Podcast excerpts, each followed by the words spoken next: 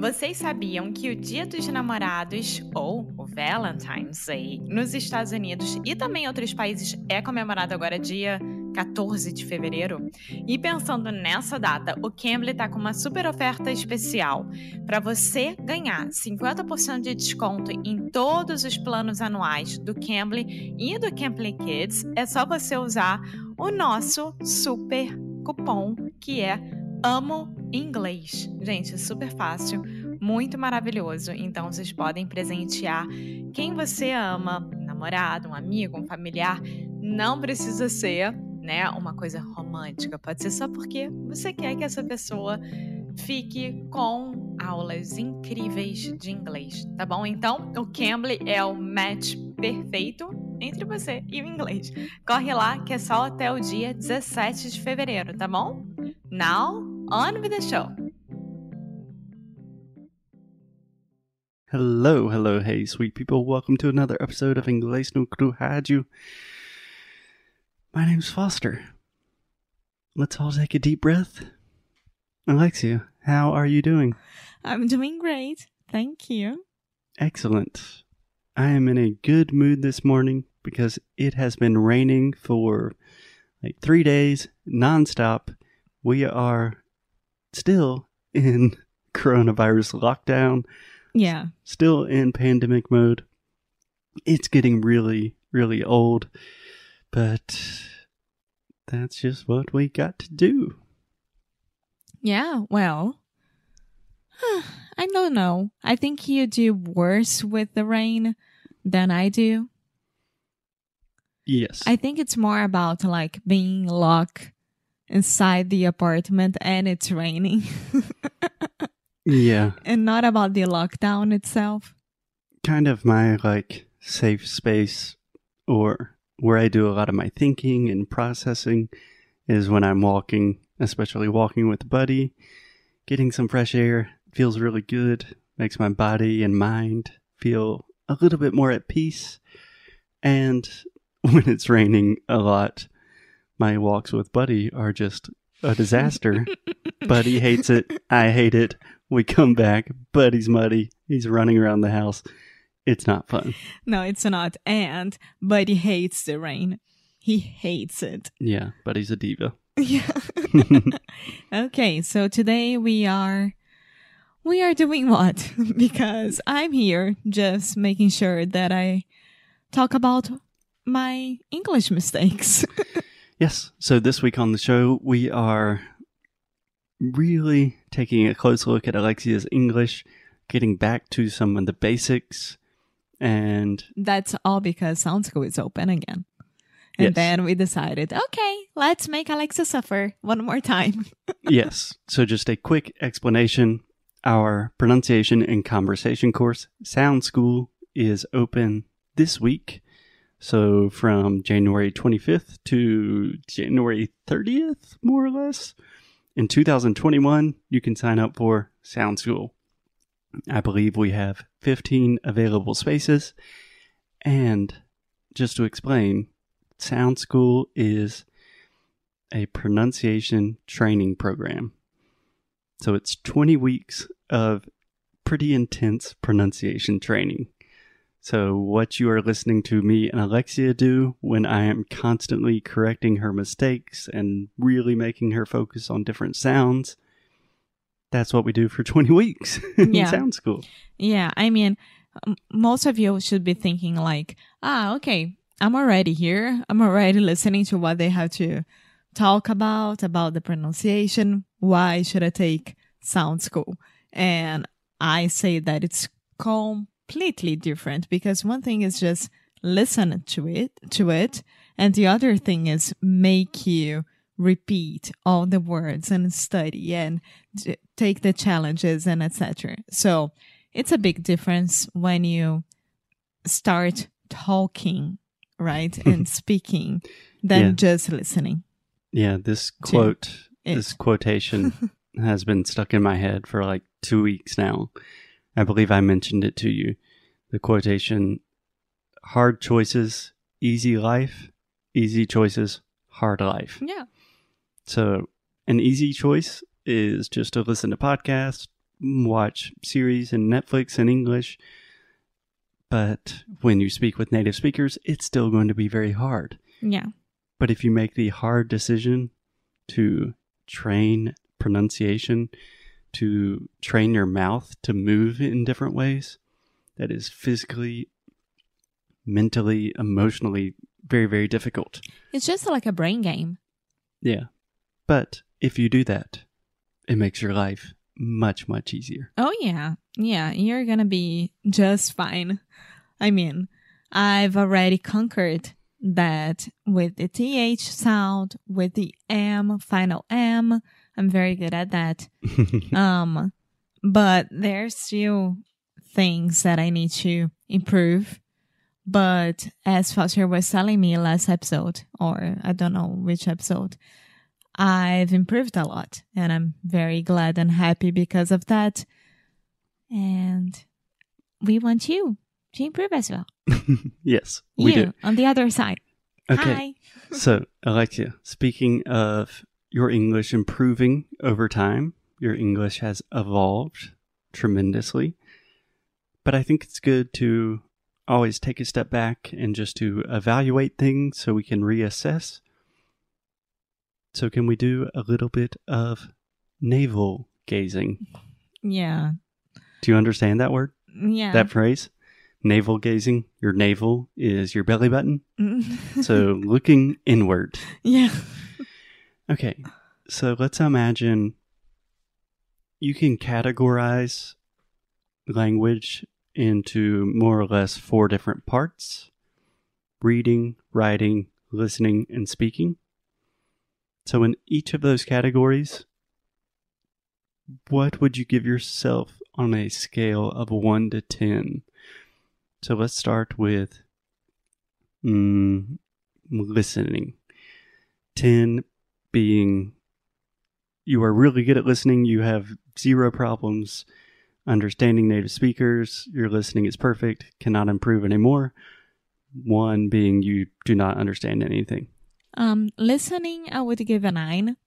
A nine. Yeah, I, I am. I am very good with my ears. Um, in any language, like French, Italian, Spanish, um, and English, I'm very good at it, and I should be very proud of it. I'm giving a nine because Irish people, Scottish people, and sometimes Australian and New Zealand New Zealanders, Mm-hmm. Kiwis. yeah, Kiwis, there are few words there that I can't understand, but nine out of ten.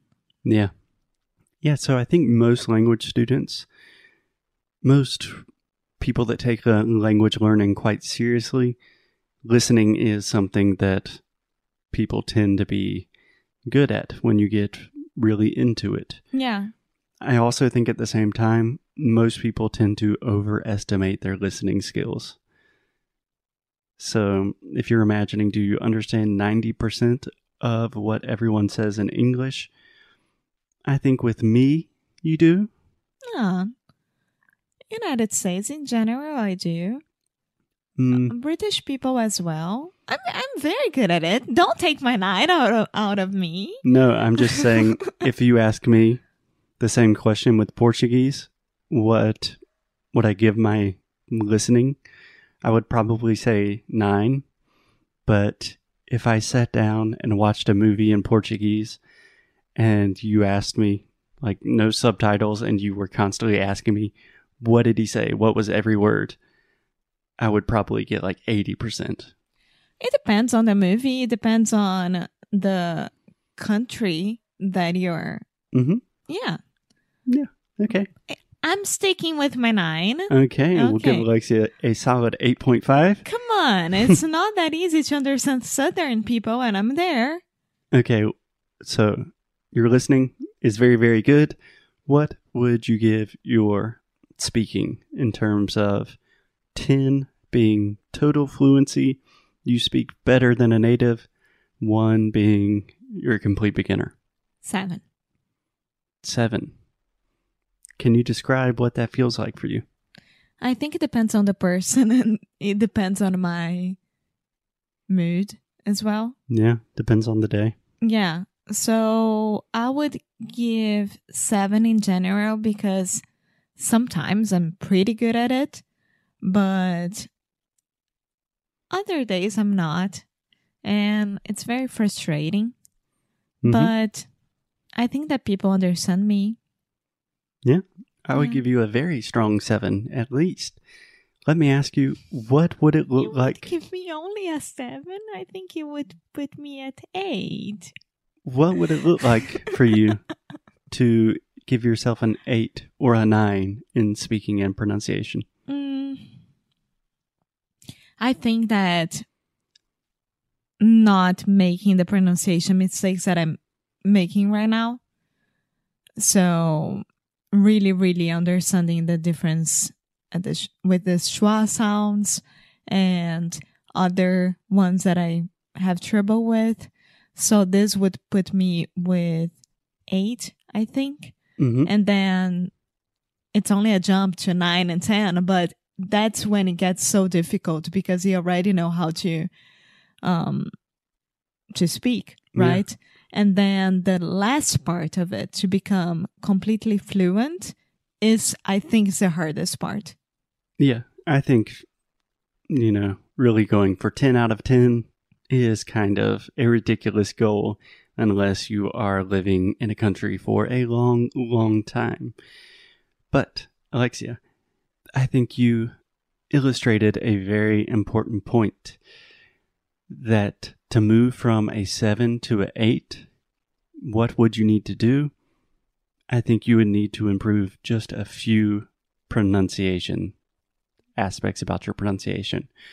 So if you want to really change your English, like next level your English, for example, if you were listening, what would it take you to move from an 8 to a 9? I think it would take you like hours and hours, tens of thousands of hours of listening to stuff in English. But for your speaking, it literally just takes you a few weeks of practicing sounds in a very repeat, thoughtful repeat. and focused way. yeah repeat repeat repeat repeat Yes. And one more question I want to ask you about your English, Alexia. When you say your English could be an 8 or a 9 in terms of your speaking, do you have someone that you know, someone that is not a native English speaker, that you look up to and think, ah, she's a 9 or his English is a 9? Um, do you remember that guy that we met in Brasilia? That was Doutor's friend. Ricardo? Yeah. Yeah. His He- English was a 10, probably. I mean, he's outstanding. He's, well, he's studying. No, he was already. I don't remember. But he, He's a diplomat. yeah. So for me, it's that. Yeah. For me, it's that. Yeah. Um, of course, that his situation is different because his dad was American, I think, or British. I don't remember exactly. But he's Brazilian. He was raised in Brazil. He didn't have the the obligation to speak English at all. Yeah, I think he spent a lot of time in the U.S., but you've been married to an American for five years. So it's essentially wherever I'm sorry. you have been in a relationship with an American for five years. So essentially, that is like living in the country. But that's true. That's true. But I would say that if I were in the United States, what? Um like 6 months per year, my English would improve a 100%. Yeah. Yeah. Yeah, of course. But that is no excuse. You can easily move your pronunciation, your speaking, your listening, any aspect of your English. You can move it from a 7 to an 8, from an 8 to a 9, wherever, whenever you want. It just takes a little bit of focus, practice. Yes, that's right. And maybe find an American to get in a relationship with. It can be a friend, it could be a pen pal, it could be anyone like that. Yeah, or just sign up for Sound School Yes, exactly. and come have fun with us. I think it's the easiest way. Probably given the current situation, I think hanging out with me, me and Alexia, training your pronunciation, it will be a good time. So, as always, sweet people, keep up the good fight. and lose well. Bye.